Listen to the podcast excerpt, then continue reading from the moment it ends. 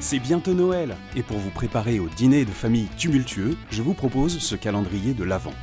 Une expression par jour pour mieux comprendre ce qui se dit quand on dit des trucs. Mais qu'est-ce qu'on dit quand on parle? Aujourd'hui, Carpe diem.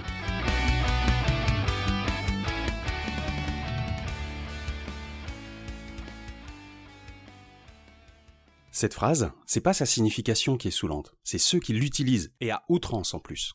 Carpe diem signifie littéralement cueille le jour, comme pour inviter à accueillir ou à saisir la nouvelle journée qui arrive sans se soucier du lendemain. Et beaucoup de gens pensent que cette phrase résume une pensée de l'instant, une pensée de l'insouciance et du laisser vivre, alors que pas du tout.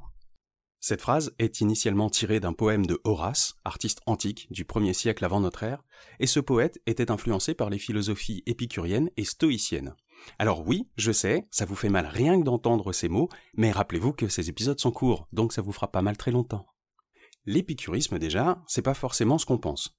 Pour résumer, on a longtemps voulu faire passer cette école de pensée comme le temple de la débauche et de l'orgie, alors que, bien au contraire, c'est une philosophie du calcul des plaisirs. Au lieu d'entretenir l'inconséquence et l'outrance de ses fidèles, on incite plutôt à analyser ce qui est bon pour le sujet, mauvais pour le sujet, mais il n'y a pas de bonne réponse qui marche avec tout le monde. C'est une philosophie des plaisirs qui incite à anticiper pour esquiver les plaisirs immédiats qui pourraient déboucher sur des problèmes plus tard. Donc au final, assez peu d'excès là-dedans, surtout de la mesure et de la connaissance de soi-même et des conséquences qu'on peut affronter. Et pour le stoïcisme, c'est assez proche en fait. On y apprend à résister aux excès pour ne pas se laisser contrôler par le désir du plaisir ni la peur de la douleur les stoïciens entretiennent l'idée d'une vertu, d'une morale subjective sur le contrôle des excès afin de ne pas se perdre ni dans un sens ni dans un autre. Les stoïciens jugent la moralité d'une personne sur ce que l'individu fait et pas juste sur ce qu'il dit. En fait, ça paraît bête, mais à l'époque, c'était important de le rappeler. Et encore aujourd'hui. Et après ces deux présentations très similaires, certains découvrent qu'ils sont épicuriens, stoïciens ou les deux. Eh bien, bienvenue. Si déjà j'ai pu aider à ça. Donc, ce qui me saoule avec Carpe c'est que c'est très souvent la foire à la saucisse.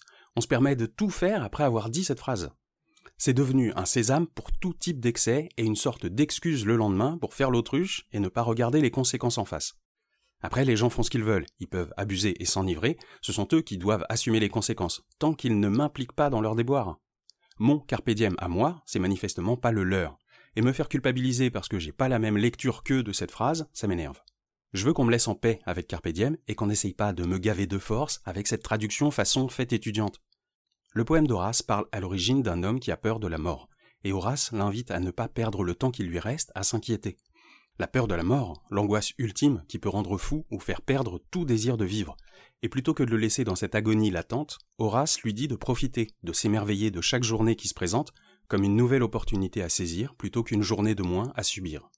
Il l'invite à accueillir chaque nouveau jour qui apparaît après la nuit, le poussant à se réjouir que cette nuit ne l'ait pas encore emporté.